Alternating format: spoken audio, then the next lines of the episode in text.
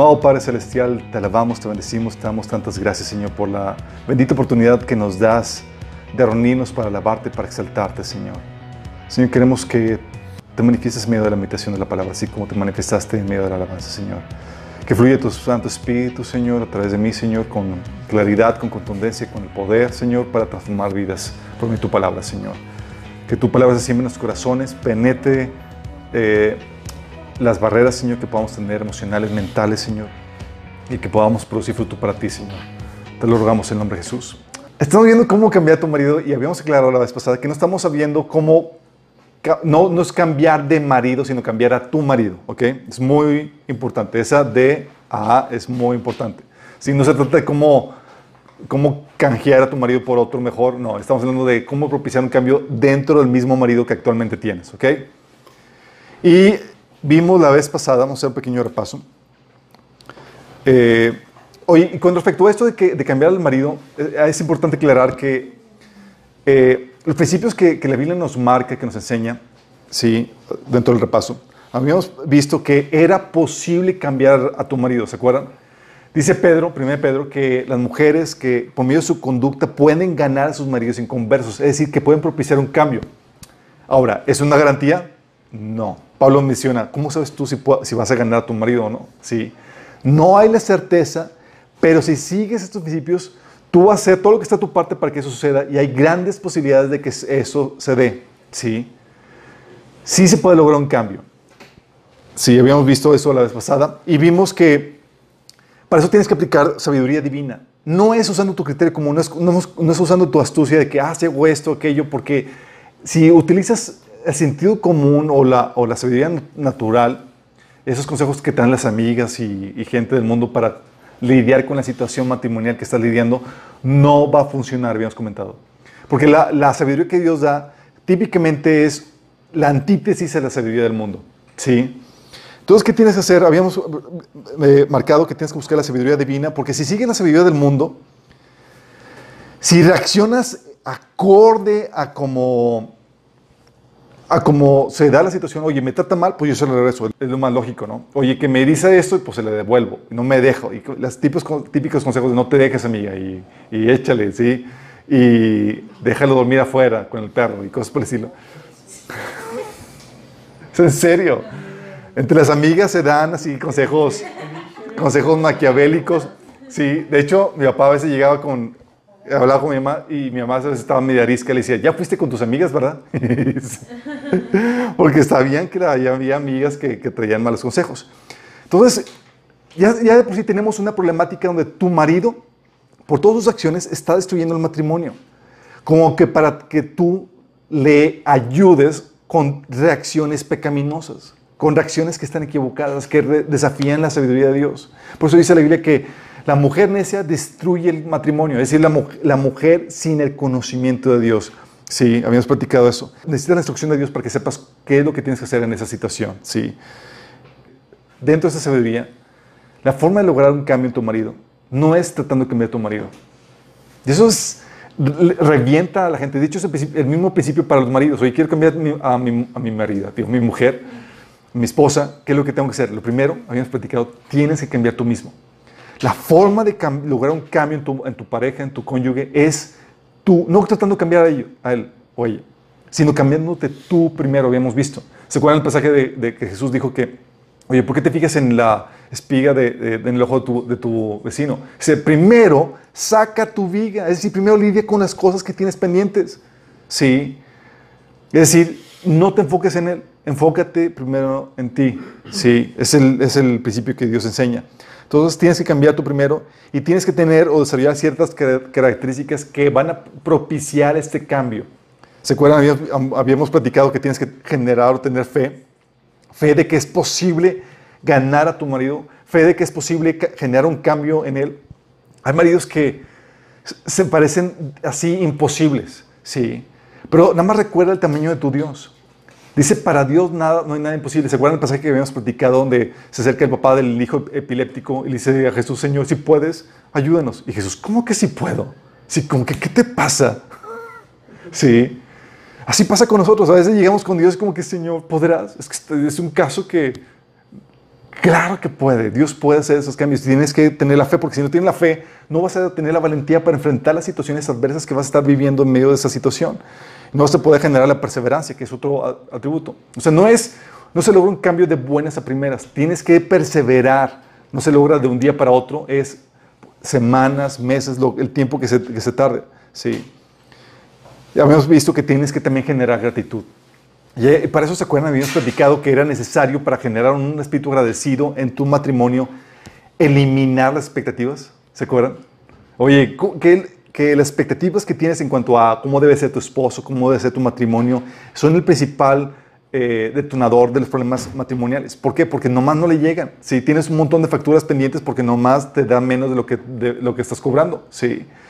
En cambio, cuando des, le entregas a Dios todas las expectativas negativas, digo, las expectativas del matrimonio, tu ideal y todo eso, y no esperas nada, ah, entonces te dejas sorprender y aún en las cosas más insignificantes y aún incluso más lechas te empiezas a agradecer de tu marido. Sí, ese es un elemento muy importante, habíamos platicado. También habíamos visto que tienes que generar un espíritu sereno, un espíritu con calma, y para eso tienes que, tenías que aprender a desahogar tus emociones en Dios y satisfacer tu vacío emocional en Dios. Sin eso no hay ese espíritu sereno que menciona la Biblia en 1 de Pedro, que es agradable y bello. ¿sí? Fíjate cómo habla espíritu sereno. ¿sí? Hablando de que es un elemento muy importante la mujer y ahorita vamos a ver al taller por qué. ¿sí? También habíamos visto de la, delicadeza, de que como, oye, tienes que mostrarte delicada. Habíamos, habíamos platicado que hay mujeres que llenan a sus maridos como si fueran luchadores profesionales. Sí, Oye, de que, oye, es que me trata muy toscamente. Pues, pues, sí, pero tú pones en tono la relación comportándote de esa forma, ¿sí? Eh, tenemos que tener eso y tienes que eh, mostrar un amor desinteresado. Así un amor como el que hizo Jesús, en donde te enfoques en, sus emociones, un amor. El amor genuino, chicos, por naturaleza es injusto, es decir, das lo que la persona no se merece. Sí, es el amor cristiano. Jesús, acuérdate que habíamos comentado de que si amas solamente a los que te aman, es amor pagano. Si eres amable con los que, con los que eres, con los que son amables contigo, es amor pagano. El amor cristiano se manifiesta, el amor genuino, el amor de Dios se manifiesta en que tú das cuando no se lo merece. ¿sí? Y dentro de toda esta temática, habíamos platicado que las mujeres tienen que, mostrar y predicar con el ejemplo, ¿sí? en el sentido de mostrar ese espíritu sencillo y, dócil y, delicado para que el hombre se, se pueda amoldar a él. ¿sí? Porque cuando la mujer se pone así a la defensiva y maltrata a su marido, cuando te pones así tosca, es más fácil que el marido te maltrate. Sí, es más fácil. Sí, porque dices, ah, pues pelea como los grandes, pues vamos a darle. Sí, pero cuando te muestras vulnerable y, delicado, al hombre le baja la guardia. Sí. No voy a ser como esta mujer, ¿no? Que soy una flor delicada. y muchas mujeres sí son, y ah, soy delicada. Y ok, estoy Sí, se identifican, digo. Tú pones en tono la relación. Entonces vamos a ver hoy la temática de las técnicas. Así que ya en términos prácticos, ¿qué tengo que hacer para que eh, propiciar o ayudar a que mi esposo tenga un cambio en su persona? Ok, primera cosa que tienes que hacer, técnicas, ok. Primer punto. Eliminar de tu vida la crítica, el reclamo y la queja de tu marido. Híjole, para las mujeres es, ¿cómo va a ser eso? Sí. Mira, es un tema tan importante. ¿Cuántos de aquí han, han leído Proverbios? ¿Alguien no ha leído Proverbios? Todos han leído Proverbios. Ok. No han leído Proverbios. Ok, perfecto. Gracias por la sinceridad. Fíjate, tan importante es el, asunto de la crítica en el matrimonio, de la queja, del que, ¿sabes cuántas veces el sabio Salomón lo puso, lo incluyó en su libro de Proverbios? ¿Cuántas veces te, te imaginas? ¿Cuántas das? 100. No, hombre. Son 50 proverbios. ¿Cuántas veces? ¿Cuántas veces? ¿Qué? ¿Cuántas veces habla proverbios de la crítica, de la queja, de la, de la del reclamo en una, en la- dentro de la, de la esposa. Sí. No. O sea, además imagínate, Pablo- eh, Salomón lo repite cuatro veces, el, prácticamente el mismo versículo. Fíjate lo que dice, Proverbios 21.9. Dice, mejor es vivir en el rincón de una cantina, en el rincón de un terrado que con mujer. Sí. Pues. Es que la va, se repite. Rewind. Mejor, es que hay una rola, ¿no? Me- Mejor es vivir en el rincón de un terrado que con mujer rencillosa en casa espaciosa. Fíjate, vas leyendo proverbios y dices, ok, ok, eh, Salomón, entendí el punto. Salomón, Proverbios 21.9. ¿Te, te das cuenta de eso? Es mejor vivir en el rincón de un terrado que mujer rencillosa en casa espaciosa. O sea, cuidado con la esposa rencillosa. Tú vas leyendo y dices, ah, chido, buen consejo, gracias, Salomón. Y luego, 10 versículos más adelante, te lo repite, dice, es mejor vivir en el desierto que con esposa que se queja y busca pleitos. O sea, diciéndote, Salmón, hey, pon atención, ¿sí? ¿Te entendiste? Sí, sí, ya entendí. Ok, bueno. Eh, cuatro capítulos después, te lo repite. Mejor se está en el rincón de un terrado que con mujer rencillosa en casa espaciosa. Proverbios 25, 24. Te lo vuelve a repetir. Y dices, a ver, Salomón, ¿qué estás queriendo decirme? Dice, cuidado, chicos. O sea, Salomón te lo está repitiendo porque sabe algo. Tengo. Se tuvo. Mira, si alguien conocía a las mujeres, era él. Tuvo mil, tuvo 700 esposas y 300 concubinas. Sí. Fue bueno, santo. No, al final metió la pata. Y luego dices, oye, capítulo 25, versículo 24, y luego te lo vuelve a repetir en Proverbios 27, 15, que dice, una esposa que busca pleitos es tan molesta como una gotera continua en un día de lluvia. Cuatro veces te lo repite el punto. Así como que te quedas pensando, ¿qué, qué quieres decirme, Salomón? O sea, ¿por qué repitiendo el mismo versículo? O sea, no repites a un versículo de, de, de, de- de el uso del dinero o de otras cosas, es este punto y prácticamente lo mismo. Sí. ¿No les causa sospecha? ¿Qué quise decir? Sí. La verdad es que es, es un asunto tan odioso y tan frecuente que Salomón tuvo la necesidad de advertirlo tanto hombres como mujeres, eh, cuidado con esta actitud, porque es una de las principales detonantes o eh, que causan estragos en el matrimonio. Sí. Tienes que eliminar, si quieres propiciar cambios en tu marido, no lo vas a lograr criticándolo. No lo vas a lograr. Sí, la verdad es que la mayoría de la crítica y de reclamo no es un asunto de querer cambiar a tu marido, es un asunto de terapiarte con tu marido. Sí. O sea, las quejas y reclamos, ¿sabes qué es lo que ocasionan en tu marido? Ocasionan que se atrinchere así y listo para pelear. Ah, sí, entender? Órale, sí. O que salga huyendo. La verdad. Dices, oye, ¿por qué, no, por mi esposo prefiere trabajar y, y estar más tiempo en el afuera y aquí no? Pues le creas un ambiente odioso. Sí. Dice aquí que es mejor estar solo en el desierto que contigo. Si tienes una actitud de queja y de reclamo. Imagínate. Y la mujer dice, ¿por qué no quiere pasar, por qué no quieres pasar tiempo conmigo? ¿Por imagínate, así está la situación. No se lo haces atractivo. Y lo que dice, hey, Sí, tiene defectos, tiene demás, pero tú no le ayudes, ¿sí? Poniéndole la- el ambiente propicio para que él huya de tu presencia, ¿sí? Él o va a salir huyendo o se va a trincherar listo para pelear y devolvértela, ¿sí? Y reclamos, oye, de que, oye, siempre llegas tarde, tienes respuesta para todo, siempre me contestas, nunca me pones atención, me pones mal. Ustedes saben los reclamos que se dan en esto, ¿sí? Pero no, no saben. sí. Los continuos reclamos, chicos, no propician cambios en el marido. Sí. ¿Qué es lo que propicia? Fíjate, déjame explicarte. Cuando tú tratas de, acercar o abordar a tu marido con el reclamo, con la queja, ¿sí? Estás tratando el asunto con los sentimientos y las emociones alteradas. Y eso es contraproducente. Sí. La queja y- o el reclamo son un síntoma del, del dolor y la molestia, no lidiada, no resuelta en tu corazón. Es como que, ah, me molestó y voy a aprovechar para darle, sí. Es la verdad. Por eso, chicos, ok, ¿qué hago en ese entonces? Remítete al taller número uno, sanidad emocional.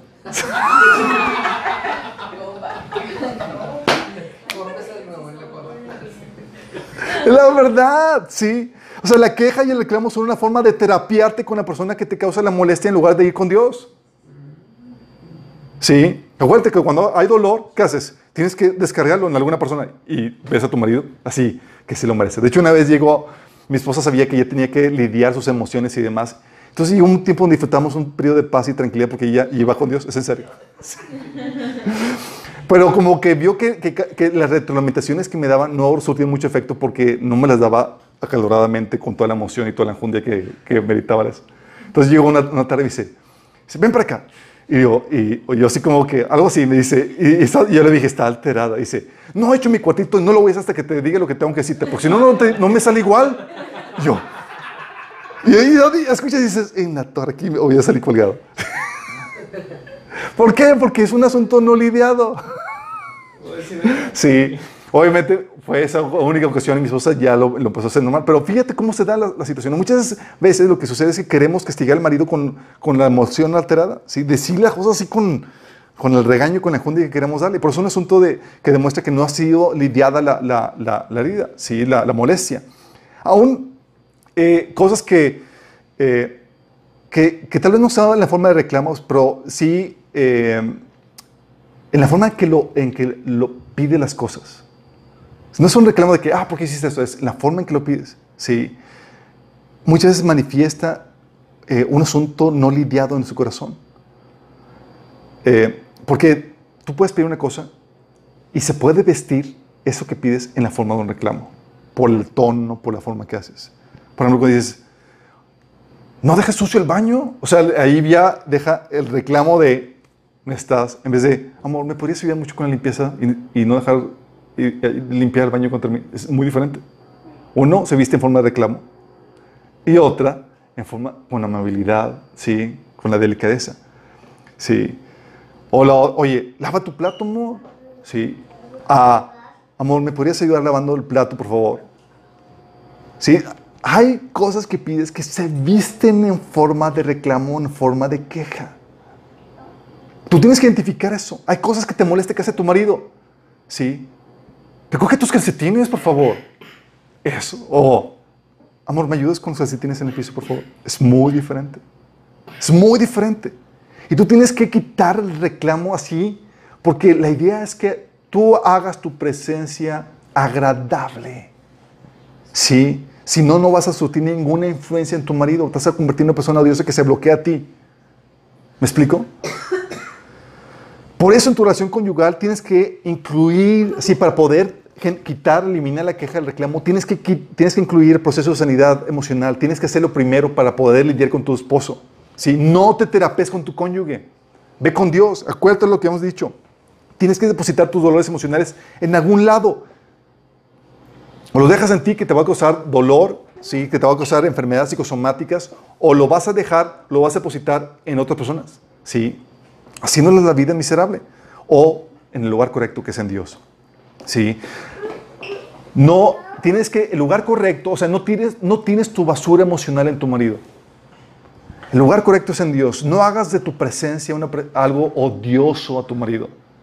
Que llegues a tu casa china, que voy así, hay maridos serio que me han dicho, me han, me han citado, por, Alberto, necesito hablar contigo. Y es algo muy urgente. Sí, mi esposa ya, ya no lo aguanta. O sea, por todo se queja. Y yo le muestro los pasajes y dice, Salomón tenía razón. ¿Qué hago? ¿Qué hago? O sea, yo, o sea, no quiero ahorita regresar a mi casa. Así tal cual me decía. Imagínate. Porque era tener que lidiar con una esposa en donde nada le contentaba. Todo era queja. Si algo hacía, porque lo hacía mal. Y porque no lo hacía, también lo quejaba. O sea, por todo lo linchaba. Sí. Debes de evitar eso. Recuerda el propósito de, de, todo esto. Eh, es, estás buscando el beneficio de tu esposo, no tu satisfacción personal. En teoría tú ya sabes lidiar con la ofensa. En teoría tú ya sabes lidiar con eso. ¿Sí?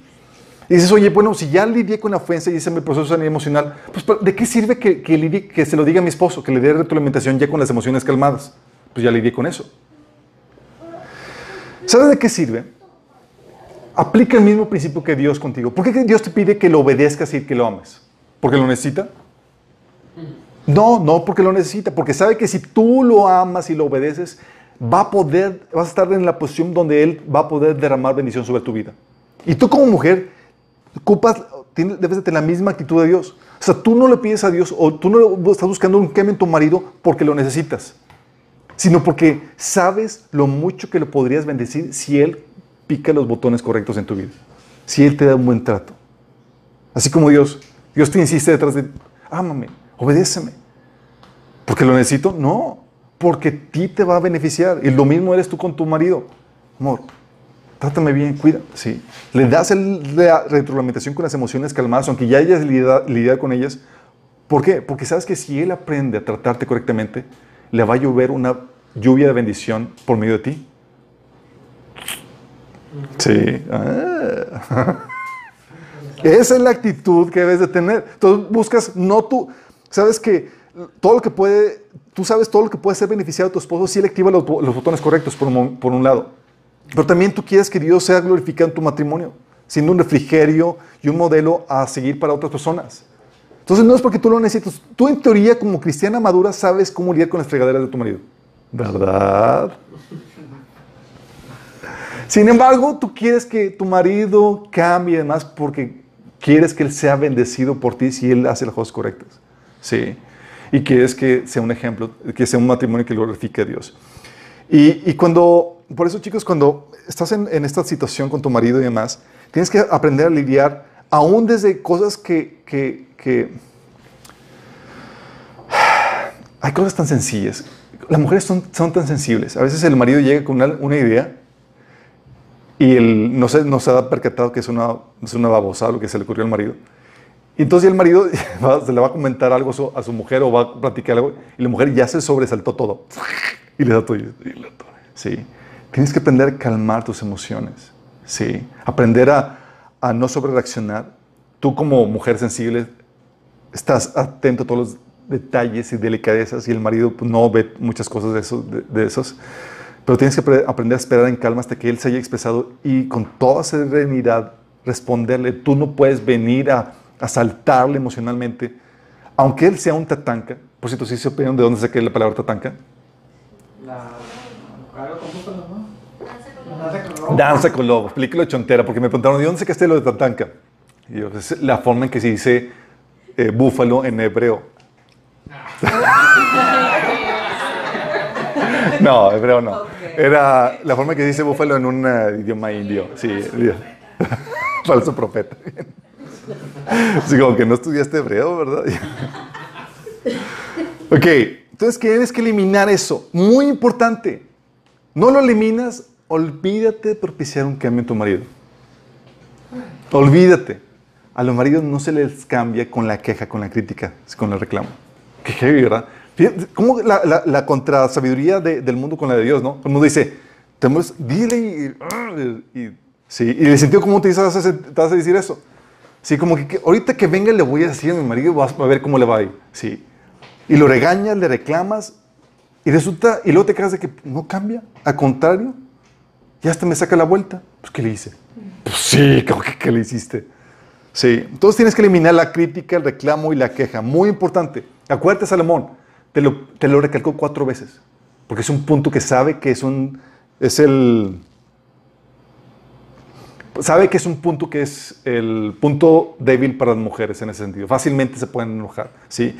Y, el, y la mujer, la actitud de la mujer, el, el, ánimo de la mujer, lo que cambia o el que determina el, lo que determina el ambiente en el hogar, chicos. Sí, tal vez tú no digas nada, sí, pero el ambiente se siente todo tenso porque estás así enojada y con mala actitud, sí. Segundo punto, para poder propiciar cambio en tu marido Crea interés para captar su atención. Una de las típicas quejas es que, es que mi marido no me pone atención. Le digo algo y no deja hacer lo que está haciendo. Y no me pone atención y no... Sí.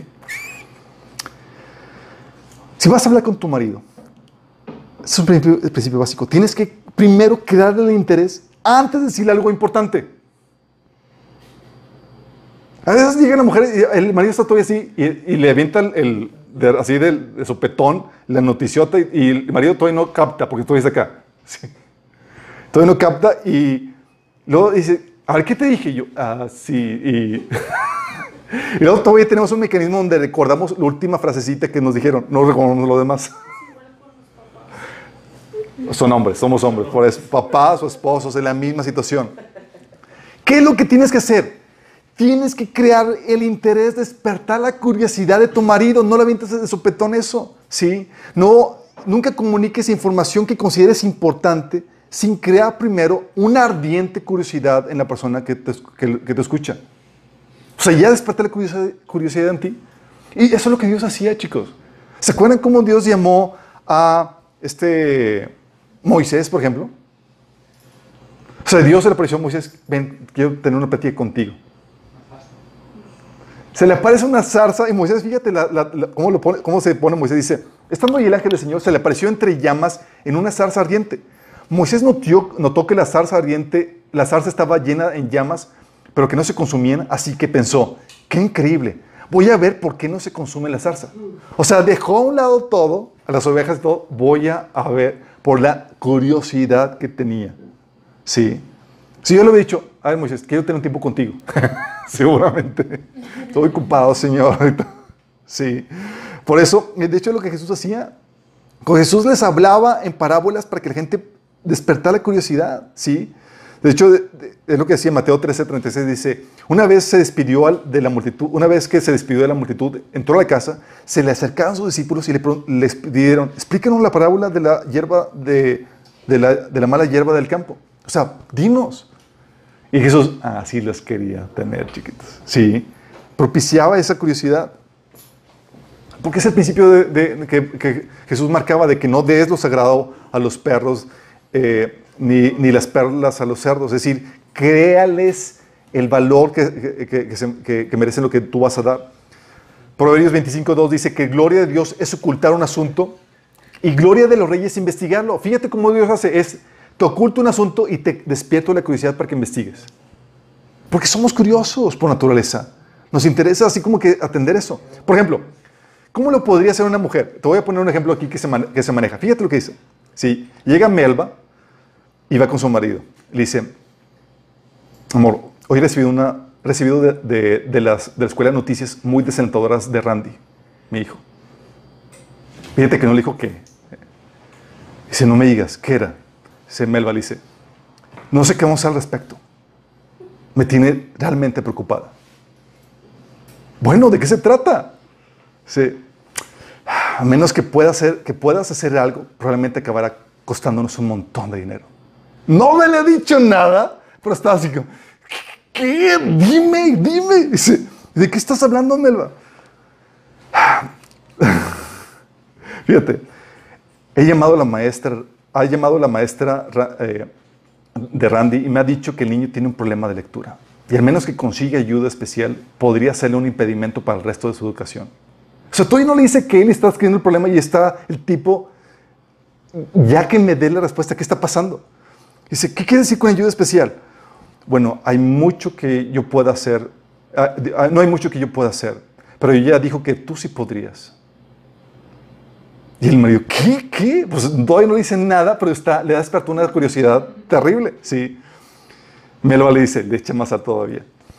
De hecho, manifestó que, que si así lo hicieras de un modo regular, ello proveería precisamente lo que Randy necesita para superar su problema. Le dije que tú estabas muy ocupado y que no sabías si podrías encontrar tiempo para hacerlo. Saqué tiempo de algún, de algún sitio, no importa, de alguna forma. ¿Qué es? ¿Qué es? El marido ya estaba así de...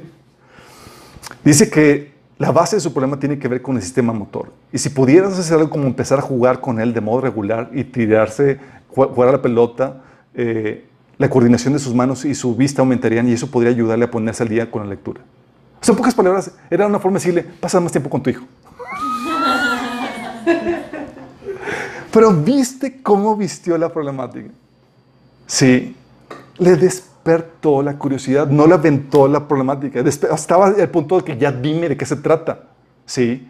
Y típicamente la mujer es como que piensa que como porque, porque es la esposa, cualquier cosa que la aborde de buenas a primeras, el marido va a estar atento para... No, tienes que aplicar el mismo principio. Dios lo hace porque ve la necesidad en el ser humano, en nosotros. Pone cosas ocultas y no rasca. De hecho, una vez estaba, tenía que ir a, trabajar, eh, ya, estaba tarde para trabajar. Y estaba en mi devocional y que me, me, me pescó algo que me llamó la atención. Que sabía que había algo gato encerrado. Sí, fue hace tres días, mal no recuerdo. Y sabía que había algo que, estaba, que Dios me quería enseñar en la Biblia. Ah, que si unía el rompecabezas, que si investigaban unos, unos, pasajes, iba a encontrar algo interesante. dije, entonces yo creo que es esto. Ya tenía que irme, pero dije, no puedo quitarme esto. O sea, aquí hay gato encerrado. Entonces, me, ya en vez de irme a trabajar inmediatamente, me tardé una hora ahí investigando tal cosa y salí con un tesoro. Y dije, wow, esto es lo que Dios tenía para mí. Sí, me encontré cosas súper emocionantes. Pero lo que Dios hace, te, te, te pone la, la, curiosidad. ¿Han escuchado el dicho de que tú puedes llevar al caballo al verdadero, bebedero, no, bebradero, rebadero, a ver, a ver,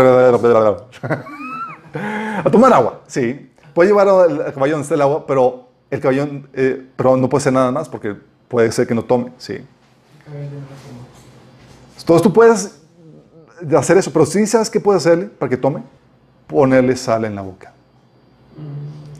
Es despertar la curiosidad del hambre por saber. Y tú como mujer sabia, astuta, puedes hacer eso con tu marido. Oye, es un tema importante, ¿qué haces? ¿Vas a abordarlo así buenas a primeras de sopetón? No. Déjame ponerle algo de sal para que él me ponga su total atención. Sí, no comiences, no con la conversión con un ruego, una petición de que tu esposo te preste atención o te dedique tiempo. Así como que, ¿tienes un minuto, amor? No. necesito realmente hablar contigo. me digas, se me pidió tiempo. ¿Podemos hablar de algo realmente importante un poco más tarde, amor? Me digas, eh, eh, estaba esperando durante mucho tiempo para hablar contigo. ¿Podemos, por favor, hacerlo esta noche? La verdad es que muchos esposos no pueden concebir el apartar tiempo solo para hablar. Si no es algo así como que vamos a hacer algo concreto, si les cuesta mucho trabajo. Y es una generalidad. Obviamente hay sus excepciones, pero típicamente es como opera el hombre. Pero cuando tú despiertas su curiosidad, lo tienes, sí. De hecho, es algo que yo hice con mi esposa cuando estaba viendo eso, eh, cuando estaba la primera vez que dimos el taller. Sí, yo quería que ella leyera el libro. Dije, que estamos leyendo, ¿dónde basamos esto? Dije, pero obviamente decía, amor, lee el libro. Pues no iba a ser. Digo, amor, en serio que esto que estoy viendo, esa información es muy peligrosa. O sea, si las mujeres supieran qué onda con esto, nos controlarían de una forma eh, y asombrosa. O sea, ellos conseguirían todo lo que quieren de nosotros. Y después estaba, ting, ting, ting. no, no, la verdad es que está, Sí, no, de repente que, que, le, que, le, que, que le encuentro, ¿qué estás haciendo? Estoy leyendo el libro. ¿Qué fue lo que hice? Desperté la curiosidad, chicos. Es verdad. Y yo cuando lo vi dije, funciona.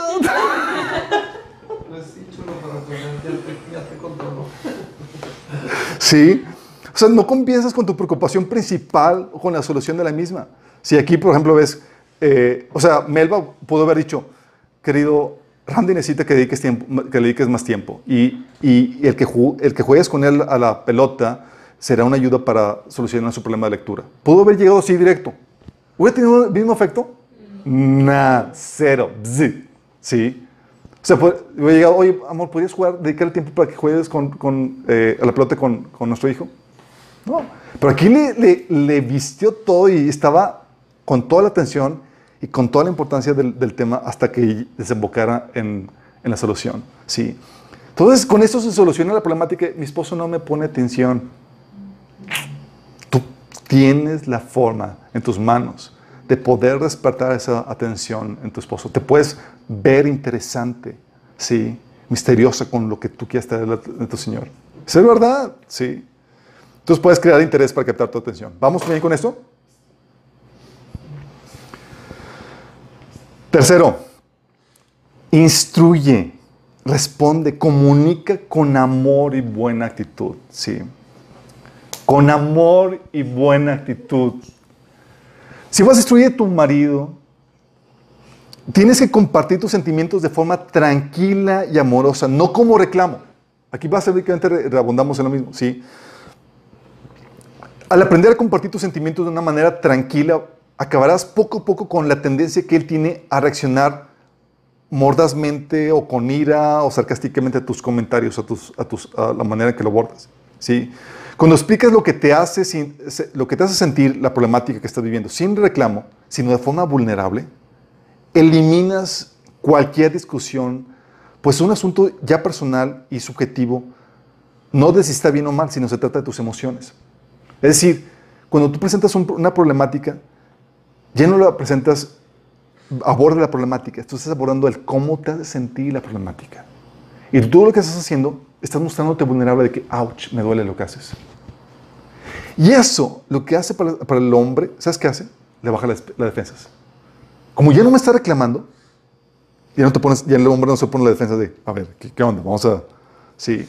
Porque empieza el reclamo, ¿y qué es lo que típicamente es el hombre? Se defiende. Sí. Pero cuando tú te muestras vulnerable, que te dolió y, tus emociones, de cómo te hace sentir, lo que hace es que estás pidiendo ayuda. Y eso al hombre lo derrite, le baja las defensas. Y con eso lo tienes listo para poder instruirle o darle tu feedback para poder propiciar un cambio en él. Tienes que mostrarte vulnerable. Es decir, tienes que estar dispuesta a sufrir y expresar el dolor sin atacar de vuelta. No en la forma de clavo es, amor, ouch, me duele. Sí. Y eso para la mujer a veces es difícil porque implica quitarse el orgullo de que, chino, que tú haces me, me, me, hiere, me, me, duele. Sí. típicamente para la mujer es, haces eso y, hago, y actúo como si me valiera o que si no me importara o que si no me afecta, para mostrarme fuerte. Y eso es lo peor que puedes hacer. Muéstrate vulnerable, así, así eh, eh, eh, mostrando tu, sufrimiento, tu dolor, sin atacar de vuelta. Eh, y, vas a ver el cambio en tu esposo. Si tienes que estar dispuesto a sufrir y expresar el dolor sin atacar de vuelta. Dejar simplemente que Dios te defienda. Y ser sincera en transmitir tus emociones, tus sentimientos, de cómo te sientes al respecto. ¿Sí? Por ejemplo, tú puedes decir, decir llega tu esposo tarde y decirle a tu esposo cuando llega, Nunca regresas a, la casa, nunca regresas temprano a la casa. Le, reclamas. O puedes decirle, has debido, has debido de tener un día muy, muy duro, ¿verdad, amor? Apuesto que estás cansado. Y más tarde, decirle, sabes, hay ciertas cosas que haces, las cuales me hacen sentir realmente sentir, me hacen sentir amada y apreciada. Como el que llegues a casa a la hora temprano para cenar o que me hagas saber que vendrás más tarde.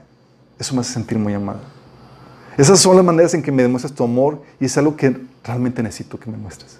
Muy diferente. Eso, ¿Sí te das cuenta? Haz, el hombre, haz el hombre, haz el hombre mira, sin usar fuerza, ya lo ataste, ya lo sometiste, ya lo tienes en la bolsa. Sí. Porque el amor, aunque se vea tosco y demás por dentro, Sí, somos muy vulnerables y somos muy receptivos al amor. Sí. Tú puedes enseñarle, tú puedes enseñarle en amor tus sentimientos y tus necesidades. Tienes que entender que el hombre necesita que le enseñes cuáles son tus necesidades y sentimientos y cómo puedes satisfacerlos. Tú tienes que hacérselo saber y de forma vulnerable, no en forma de reclamo. Sí. Así como te mostré ahorita, no en forma de reclamo, en forma de mostrarte vulnerable que necesito esto o me hace sentir esto. ¿Sí? ¿Por qué? Porque dice, a, muchas mujeres les repatea esto porque es, es que él ya lo debería saber. No, no lo... El chip de las relaciones le fue dado a la mujer, chicos. Al hombre, el chip de cómo sacar proyectos adelante, el chip de la tarea. El hombre es, ¿qué necesito para lograr esto? Sí, la mujer es, ¿qué necesito para desarrollar una relación? Sí, tú tienes el chip. Y tú tienes que enseñarle a tu, marido.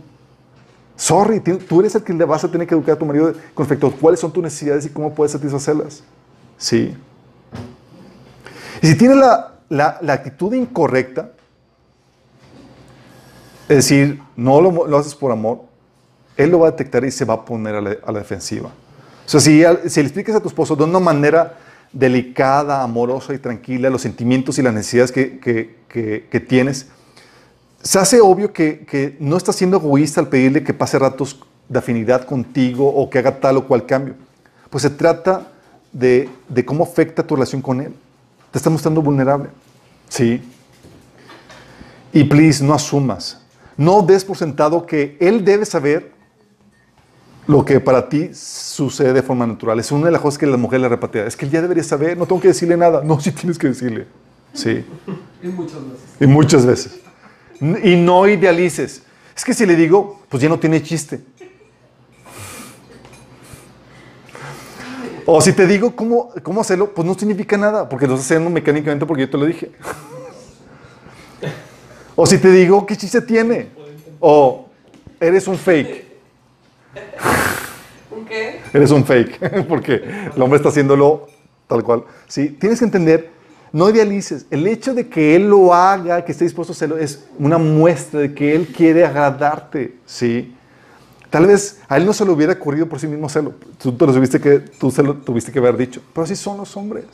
Sí. El hombre es, dime qué hago y lo hago. Sí. Te quiero, es un problema no de fondo, no de que no te ama, sino de forma. Sí. Es que tienes que entender eso. Y por favor, evita en ese sentido la autocompasión, los celos o el berrinche. Sí. Recuerda, tú ya lidiaste esto con Dios. Me llegó tarde, te dolió otra cosa, tú ya lo lidiaste. Tú no vas a reclamarle, tú ya eres feliz, llegue temprano o llegue tarde. Tú ya estás por encima de esa situación. Ya hiciste tu proceso de sanidad.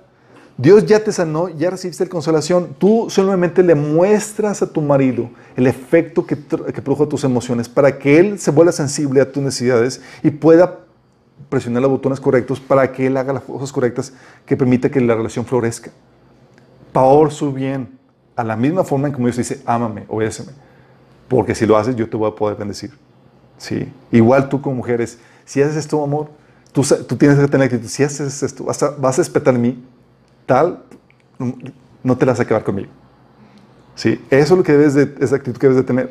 ¿Sí? Obviamente, y escoge el momento oportuno, no es, tan pronto hizo la abusada, no vas a darle, decirle eso. Es, puedes ser prudente, no tienes que, que no tienes que hacerlo inmediatamente, puede, tienes que eh, vigilar las formas y actitudes en como, lo, como lo dices, no solamente, pero no solamente tienes que vigilar las formas y actitudes, tienes que buscar el tiempo idóneo para poder hablar del asunto. Oye, llega a casa, ya le hiciste comer, ya, ya lo atendiste, le hiciste su masajito y le sueltas ahí la, el asunto. Sí. No como que llega y lo, lo, primero que hace llegando a la puerta es, amor, me hace sentir mal que me... No. Tienes que ser sabia en el tiempo. Y cuando das la retroalimentación, utiliza la presentación sándwich. ¿Sí lo han escuchado, verdad? No. Uh, comida. no. Es decir, que tu tajada de corrección esté dentro de dos rebanadas de alabanza. Es el principio sándwich. Que tu tajada de corrección esté eh, entre dos rebanadas de alabanza. Es lo que Jesús hacía. Por ejemplo, cuando en Apocalipsis 2, de 2 a 6, cuando reprende la iglesia de, de Efesios, le da alabanza. Le dice, que, eh, dice, conozco tus obras, conozco tu duro trabajo y tu perseverancia lo lava. Sí. Sé que no puedes soportar los malvados y que has puesto a prueba a los que se dicen ser apóstoles y que no lo son, ya has descubierto que son falsos. Has perseverado y sufrido por mi nombre y sin desanimarte. La alabanza. Sin embargo, tengo con tu contra que has abandonado el primer amor. Recuerda dónde has caído, arrepiéntete y vuelve a practicar las obras que hacías al principio. Si no te arrepientes, iré y quitaré de su lugar tu calendario. La corrección. Versículo 6, luego la alabanza. Pero tienes a tu favor que aborreces las prácticas de los nicolaitas, las cuales yo también aborrezco. ¿Viste cómo el Señor abordó la iglesia? Oye, alabanza, corrección, alabanza. Sí. Oye, caso. Pablo también lo aplicaba en sus cartas. Oye, escribe la carta a los filipenses. Los va a reprender y comienza. Doy gracias a Dios cada vez que me acuerdo de ustedes. Así los, los, pone en modo para ahora. Bajan la guardia, así con la alabanza, y luego, así como el hombre que lo, lo primero, así como, ah, qué lindo, me está peinando.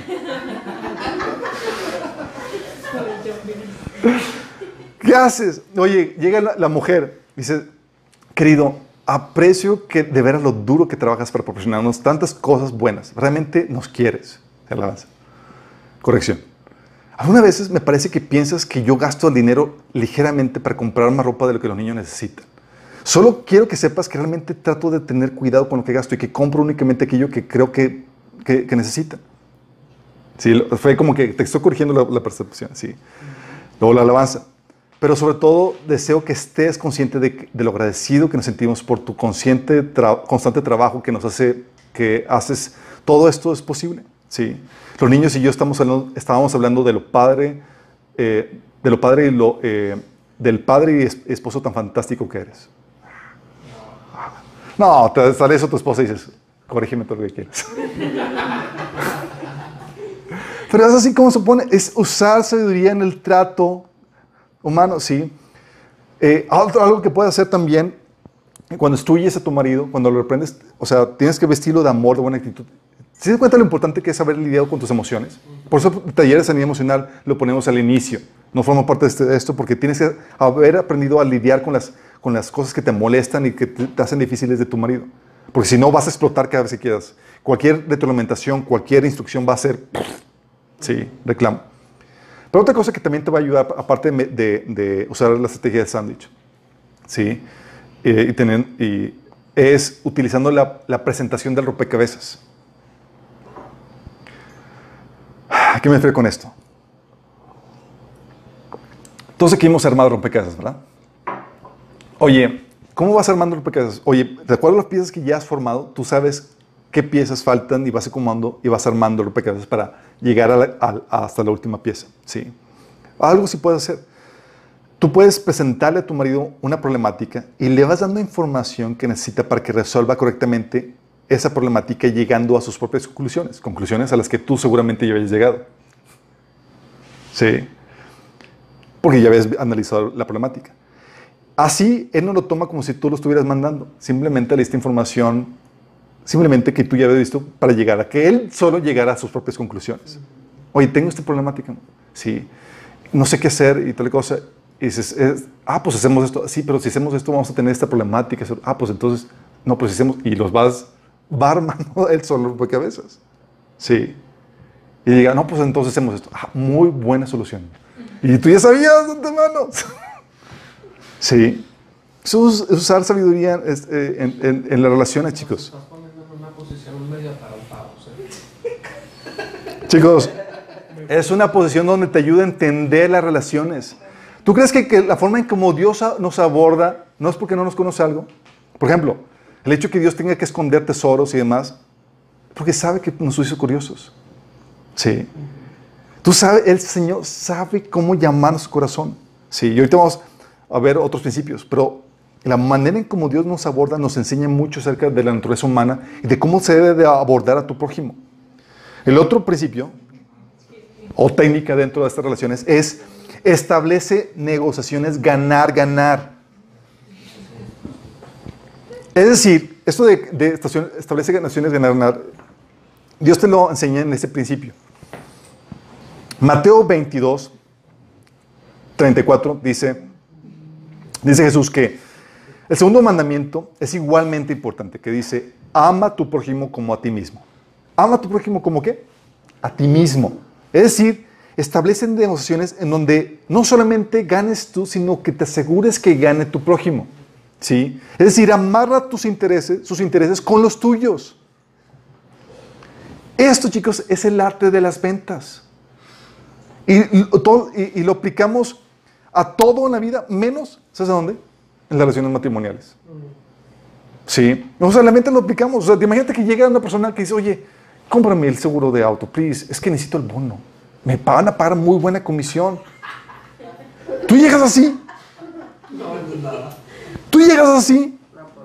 No, es, oye, este producto te va a ayudar, te va a proteger, te va a resolver. Y nunca mencionas tu interés. Se da por sentado que hay un interés tuyo, sí.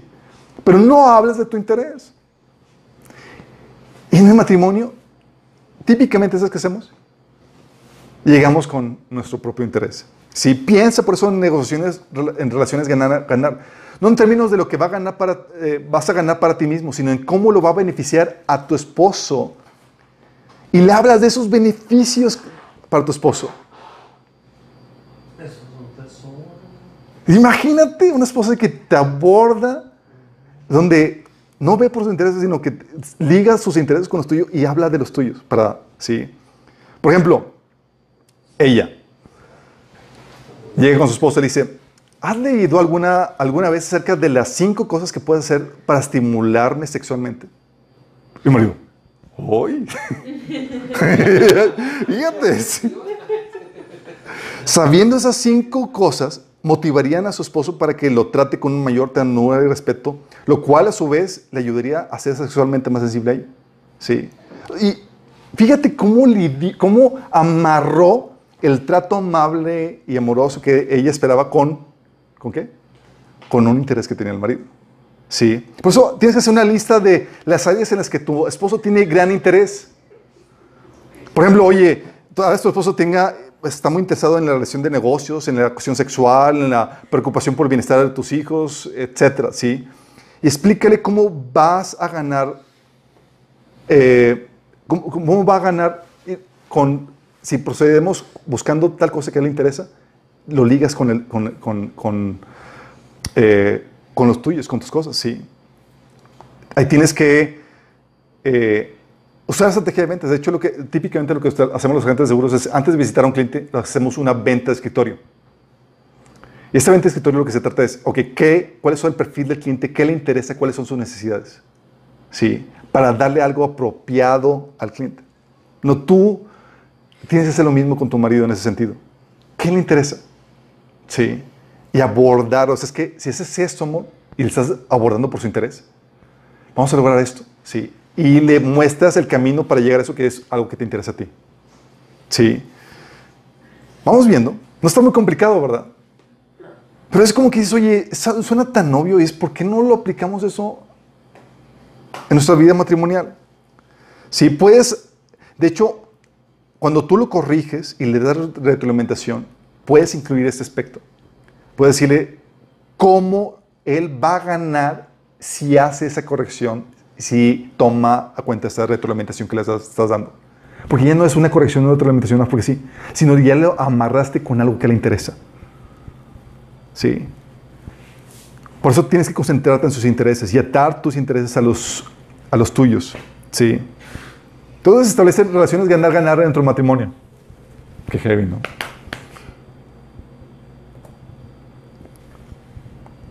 Punto 5.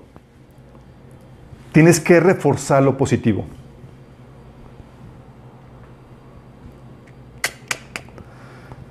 Tienes que forzar lo positivo. Eh, aquí es donde en la, la alabanza, chicos, la exaltación de los atributos positivos del marido es muy importante. Sí. Es algo que se ve continuamente en la Biblia. Sí, se reforzaba lo positivo. Tú ves, por ejemplo, a Pablo, que, oye, los corintios estaban en graves problemas de pecado. Y le mencionaba, eh, chicos, esto luego menciona, por ejemplo, en 1 Corintios 6, 11, dice, algunos de ustedes antes eran así, con todas sus problemáticas y esos pecados, pero fueron limpiados y fueron hechos santos, fueron hechos justos ante Dios al invocar el nombre del Señor Jesucristo y por el Espíritu de nuestro Dios. O sea, le reenfoca en lo positivo. O Jesús, sí, en, en Apocalipsis 2.6, que, que reclama tal la iglesia y demás, pero dice, pero tienes eso a tu favor. Le exaltaba, le recalcaba los, los atributos positivos. ¿Por qué? Porque tú no cambias a la gente con reclamos, con quejas, con crítica. Por, tú eh, tienes que, él, esta persona tiene que creer que él vale algo, si no, él va a tener dificultad en apreciar el valor en otras personas. Y tú tienes que hacerle ver que sí vale. ¿Y cómo lo haces? Exaltando sus atributos buenos. ¿sí? Tienes, en pocas palabras, que mostrar la admir- admiración, lo que en la Biblia se llama honor o respeto o valor. Hon- darle honor a alguien es darle valor a alguien. Y 1 Pedro 3, del 1 al 2, o Efesios 2, 15, 5, 33, habla acerca de eso. ¿sí? De cómo las mujeres de- deben de respetar a sus maridos, es darle ese valor especial. ¿sí? Y tal vez no te tiene que gustar la persona, necesariamente toda la persona para admirarla. tienes que ir más allá de sus nefastas actitudes y es algo que habíamos comentado la vez pasada. Cada actitud mala es, es una desviación de algo bueno. Oye, que es, eh, es muy hipersensible y demás y, se queja porque hay causa. Ah, pues es detallista y es, significa que eh, le pone mucha atención a, los- es perfeccionista en las cosas. Sí. Cada, cada defecto simplemente es una desviación de algo importante y puedes tú enfatizar eso. Y aparte, tienes que entender algo, y es un secreto muy, muy importante. Los hombres, chicas, se dejan atraer e influenciar por aquellos que les admiran. Los hombres se dejan atraer e influenciar por aquellos que les admiran y se cierran o evitan aquellos que les ofenden. Eso lo estaba, estaba viviendo algo así, algo, algo así en Facebook. Porque me, topó, me, to- me tocó una, un, un- una- un- un hermano de hace mucho tiempo que me seguía en las aplicaciones y me, me pone, no, brother, tus aplicaciones, tus, tus publicaciones me han bendecido, bla, bla, bla, tu- Dios te ha bendecido con sabiduría y, te lavo. Y ah, sí.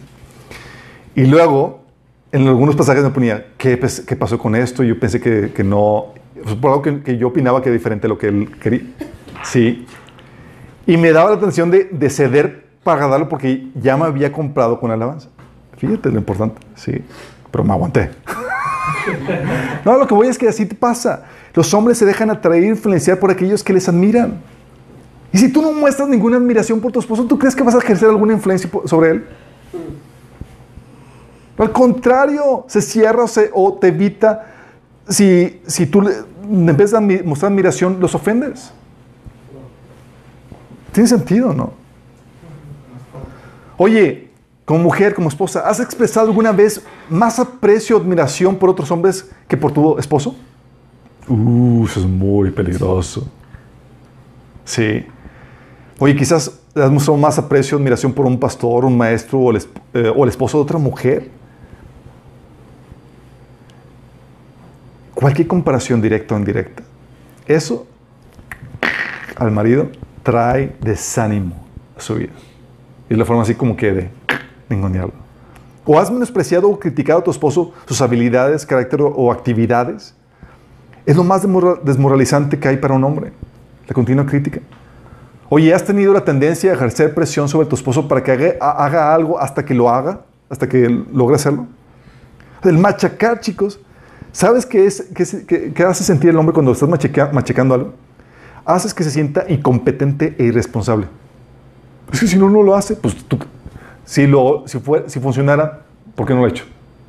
Ah, pues no, ¿verdad? Pues no, no es la forma. Sí, acuérdate de las negociaciones de ganar, ganar. Sí. Oye, ¿alguna vez pones en duda las, explicaciones que él te da acerca de su comportamiento? Oye, te, te explica su comportamiento y nada más no pones en duda todo lo que te dice. Déjame decirte que a nadie le gusta pasar tiempo con un juez sospechoso. Sí. Y no necesitas hablar para mostrar desaprobación. No necesitas hablar. Hay expresiones no verbales. Dentro de la comunicación interpersonal, chicos, las palabras cuentan por el. Son, eh, solamente forman el 7% de la comunicación. Las palabras habladas, 7%. El tono forma el 38% y las expresiones faciales y corporales 55%. Es decir, el 93% es no verbal. Oye, yo no le digo nada. Sí, pero tienes ahí la, la carota de desaprobación. Sí, la mirada. Sí. Cuidado con eso. Sí. Tal vez tú no dices, no, yo me quedo calladita. Sí, no, pero con la mirada que fulminarlo. Sí. Y hay formas prácticas, chicos, en que puedes mostrar admiración. Sí. Como que, co- como que puedes hacer, oye, puedes solicitar y apreciar su consejo y opinión. Solicitarlo y apreciarlo. Sí. Puedes buscar oportunidades ocasionales para llamarle la atención sobre las cualidades positivas de tu esposo cuando se encuentra con otra gente. O sea, delante de tus hijos amigos o familiares puedes exaltar algún atributo de tu esposo. Puedes apreciar la, la ocupación de tu esposo y tratar de comprender cuán importante considera sus actividades laborales. Para el hombre, la cuestión laboral es muy importante y puedes tú mostrar aprecio y preocupación por su trabajo. Sí. O expresarle una actitud, también puedes eh, expresarle una actitud positiva, o mejor dicho, esta actitud positiva, chicos, tienes que, tienes que expresarla de forma constante. Puedes pensar en que por lo menos tres, puedes, tú como mujer puedes pensar en por lo menos tres cosas que tengan que ver con él, de las cuales te has quejado últimamente esta semana.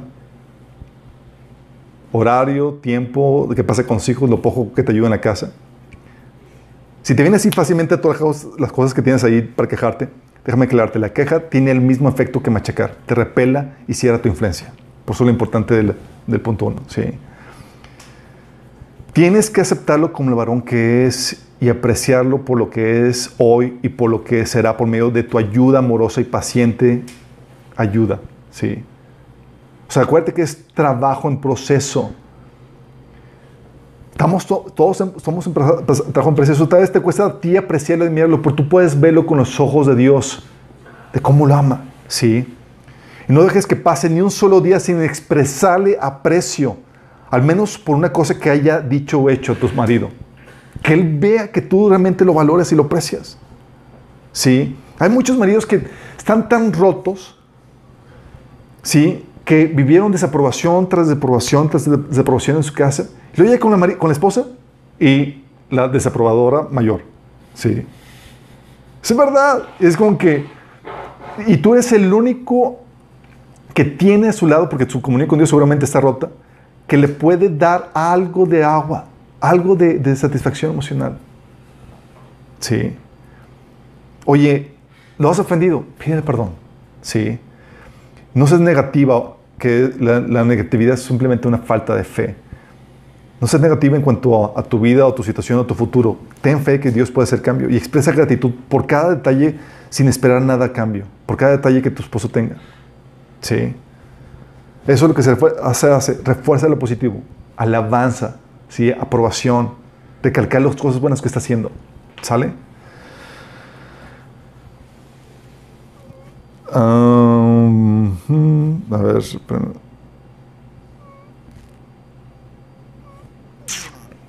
Ah, Aquí me salté un punto. Ah, sí, no. ¿Y sabes qué es lo que tienes que hacer también aquí para reforzar lo positivo? No solamente la alabanza. Esa parte está muy buena.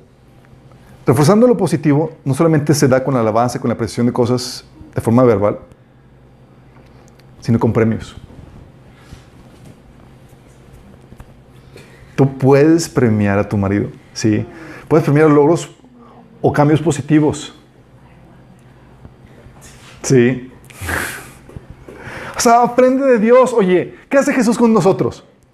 Jesús te dice en Apocalipsis 22, 12, miren que vengo pronto y traigo conmigo mi recompensa. O sea, ay, recompensa. ¿Qué tengo que hacer? Sí. Y te apliques por la recompensa. Sí, le pagaré cada uno según lo que haya hecho. O 1 Timoteo, eh, o 1 Timoteo 5, 17, que dice Pablo a los, dice, los ancianos que dirigen bien los asuntos de la iglesia son dignos de doble honor. O sea, doble paga. O sea, hay recompensas si hago bien mi trabajo. Sí. O donde dice eh, Pablo a Timoteo, dice, en la casa grande no solo hay vasos de oro y plata, sino también de madera y de barro, unos para usos más nobles y otros para usos más bajos. Si alguien se mantiene limpio, llegará a ser un vaso noble, santificado y útil para el Señor y preparado para toda buena obra. Ah, yo quiero ser para buena obra. Ah, hay una recompensa. Y ya te está diciendo que tienes que hacer. Tú puedes recompensar a tu marido. ¿Sí? ¿Cómo se hace? Reeducas a tu marido premiándolo con lo que, con lo que le gusta. Pero hazle ver que es, que, eh, qué es lo que hizo para que recibiera ese premio. Sí. Hazle ver eso que es un premio por lo que hizo. Por ejemplo, si su interés es el placer sexual, recompénsalo sexualmente mientras le dices por qué te sientes así de atractivo sexualmente por él. Sí, es cierto. ¿Qué fue lo que hizo para llegar a eso? O sea, te lo- ya le mostraste ese caminito. Mira, esta es la recompensa. Sí. Y repítelo cada vez que quieras fomentar tal conducta. Puede ser la cuestión sexual, puede ser una cena especial, puede ser una nota de amor, puede ser una noche romántica, puede ser algo, tienes que identificar qué.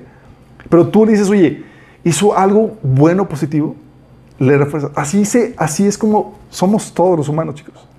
Quiero cambiar una conducta, Gabo, pues refuerzo lo- los cambios. Oye, lo hizo bien, se recompensa. Como el padre. Como el perrito, exactamente. ¿Por qué crees que Pero no solamente se da con los animales, con todos, chicos. ¿Por qué crees que se recompensan a los que sacan premios o a los que, lo- a los que alcanzan alguna meta y demás? Así son los humanos. ¿Sí? Y tú como esposa, tú debes de conocer qué tienes a tu disposición para recompensar la conducta que quieres fomentar en él.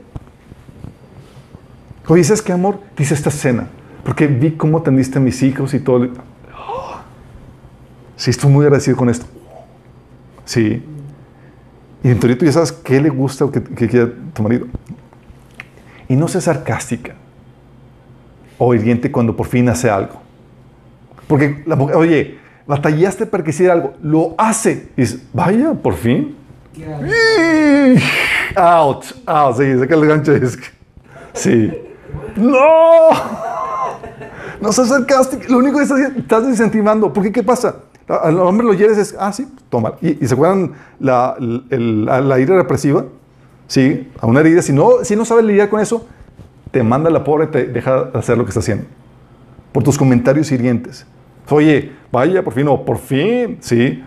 O, o les, ¿y eso? ¿Qué te picó? O sea, nunca hace eso y luego llega así y dices, ¿qué, qué- no haces eso. Lo recompensas, lo animas a que siga.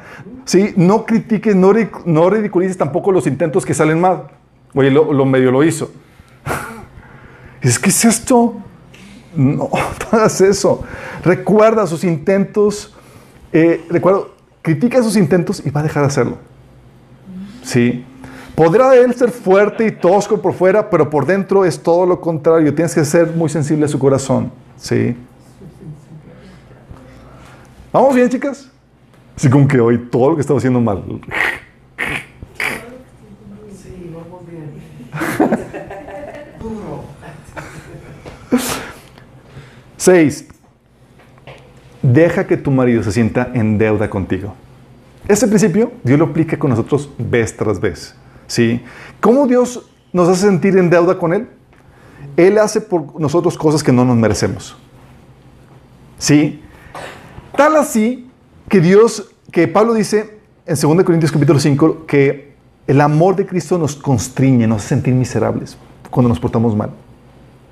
Sí, porque nos ama y hace tantas cosas por nosotros que, que, que dio su vida por nosotros que ahora nosotros damos su vida por Él. Sí.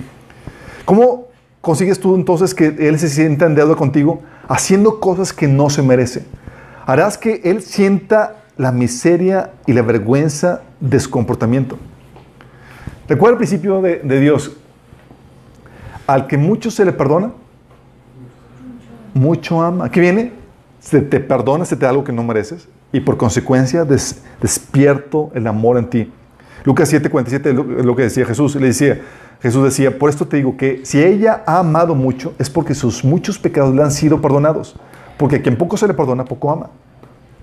O nosotros, chicos, que dice 1 de Juan 4:19, nosotros le amamos a Él porque Él nos amó primero. ¿Quieres que te ame tu esposo? Tienes que primero sembrar el amor, hacer que sienta en deuda, que, tenga la- que, sea, que sienta moralmente obligado a corresponder lo que Él está haciendo por ti. Y para eso tienes que hacer cosas que Él no se merece. Sí. Por eso dice Romanos 12, del 17 al 21. Nunca devuelvan a nadie mal por mal. Compórtense de tal manera que todo el mundo vea que ustedes son personas honradas. Hagan todo lo posible por vivir en paz con todos. Queridos hermanos, nunca tomen venganza. Dejen que, dejen que se encargue la justa ira de Dios. Pues dicen las escrituras, yo tomaré venganza y les pagaré lo que se merece, dice el Señor. En cambio, si tu enemigo tiene hambre, dale de comer. Si tiene sed, dale de beber. Al hacer esto, amontonarás carbones encendidos de vergüenza sobre su cabeza. No dejen que el mal los venza, más bien venzan el mal haciendo el bien. ¿Sí? ¿Por qué crees? De hecho, es el mismo principio que utilizan en, las, en, las, en los supermercados. Las personas que te dan cosas de muestra, ¿tú crees que lo hacen nada para que pruebes la comida? ¿Tú crees? Lo hacen para que te sientas comprometido de que me dio algo y pues me llevo la cajita que me están ofreciendo. Es plan con maña porque se conocen ese principio. O los que limpian los parabrisas en, las- en la- en los cruceros. ¿A poco te piden permiso que me, me- lo limpio? No, es, llegan y te lo limpian y, todo, y ya te sientes moralmente, chin, ya lo limpio. Ay, pues consigue la feria donde pueda. Porque te sientes en deuda. ¿Sí? ¿Qué haces? Tienes que ser, tienes que aprender, aparte de tus responsabilidades, tienes que ver qué más puedes hacer por él para que se sienta comprometido. Oye, considera sus peticiones y deseos y comienza a satisfacerlos cuando, te sea posible. Considera sus metas personales y dale apoyo de alguna manera. Busca hacer algo extra para que él se sienta así comprometido. Que, órale, ¿y ahora qué le pasa? Porque es fácil tratar mal a una persona que, no, te da, no te da nada. Pero si tú te esmeras y das de más, él se va a sentir en deuda contigo. Sí, así somos. Y en agradecimiento lo que va a hacer es que él va a comenzar a hacer cosas por ti. Nadie puede cerrarse continuamente, nadie puede cerrar continuamente los ojos a las acciones eh, de consideración y de amor. Sí. Si tu esposo no lo nota, o se aproveche porque hay gente que es bien conchuda. Exprésale tus sentimientos. Amor, siento, me siento mal porque siento que no te gustó esto nuevo que hice por ti. Le hiciste algo especial y él ni siquiera lo notó. Muéstrale, ¿sí? O vende bien lo que haces. Amor, espero que te haya gustado cómo te la casa limpia porque lo hice para ti. Lo hice con amor porque quiero que te relajes en un ambiente agradable. Y él le trajiste a la luz lo que hiciste por él para que lo... Eh, fíjate lo que está haciendo. ¿eh? Sí. Y, y si no te lo agradece él y demás, hazlo siempre para Dios, a final de cuentas. Sí. Siete y último. Persiste en la enseñanza con amor. Recuerda cómo la Biblia enseña que con fe y paciencia se alcanzan las promesas. Hebreos 6, 12 dice, no sean perezosos. Más bien, imiten a quienes por su fe y paciencia heredan las promesas. Y fíjate eso de ser perezoso te habla de que hacer todo esto, chicos, implica estudiarlo, implica disciplinarte, implica esforzarte, porque implica cambiar patrones de conducta que llevabas por años. ¿Sí? Implica hacer muchos cambios, implica mucho esfuerzo. Por eso dice aquí Hebreos, no seas perezoso. Te va a costar hacer cambios. Sí, claro, te va a costar repetirlo y esforzarte y poner atención a tus comportamientos, a tus palabras, a lo que haces y demás. Sí, pero haciendo esto vas a heredar esto, perseverando. Sí, y si falla tu esposo, evita el reclamo cuando falle. Si abandona él, te lo dije. O si hubieras hecho lo que te pedían, o ya lo sabía, no ibas a cambiar. O tal como lo pensé. O solo te pido que hagas una cosa y sí, o no lo puedo creer, saliste otra vez con lo mismo. O nunca haces caso, ¿verdad? O lo ves, sí, haciéndole ver que, o te lo dije, sí. Evita el reclamo. Oye, estás sembrando, él estás logrando cambios, retrocede. Shh. Refuerza lo positivo, sí. Vas a tener que reafirmar la enseñanza, vas a tener que recordárselo cuatro, cinco, seis veces, las que sean necesarias. Aprende de Pablo. ¿Sabes lo que decía Pablo en Filipenses 3.1? Dice, por lo demás, hermanos míos, alégrense en el Señor. Para mí no es molestia volver a escribirles lo mismo y a ustedes les da seguridad. Va, órale Pablo, escribiendo lo mismo. Sí. Porque sabía Pablo que requería para poder cambiar la actitud, repetición, recordar. Sí, es una enseñanza. Y tú estás en ese tipo, estás reeducando a tu marido. Estás enseñándole cómo cambiar, cómo que considere tus sentimientos y demás. Y vas a tener que hacerlo continuamente. No, no, no, no desistas. Vas a tener que reafirmar la enseñanza y vas a tener que recordárselo varias veces. No lo veas como tu enemigo en todo esto, sino como un aliado. Y predique con el ejemplo en todo esto. Pablo decía en 1 Corintios 11:1, imítenme a mí como yo imito a Cristo. Tú eres el ejemplo para tu marido en todo esto. Si tu marido no cambia por su propia cuenta y demás, alguien tiene que ser maduro. Y si tú estás escuchando esta predicación y él, tu marido no tiene interés en cambiar y demás, tú eres la madura. Y tú tienes que marcar la pauta, tienes que tú darle el ejemplo a seguir. Si él quiere, si quieres que él sepa cómo tratarte, pon el ejemplo. ¿Sí?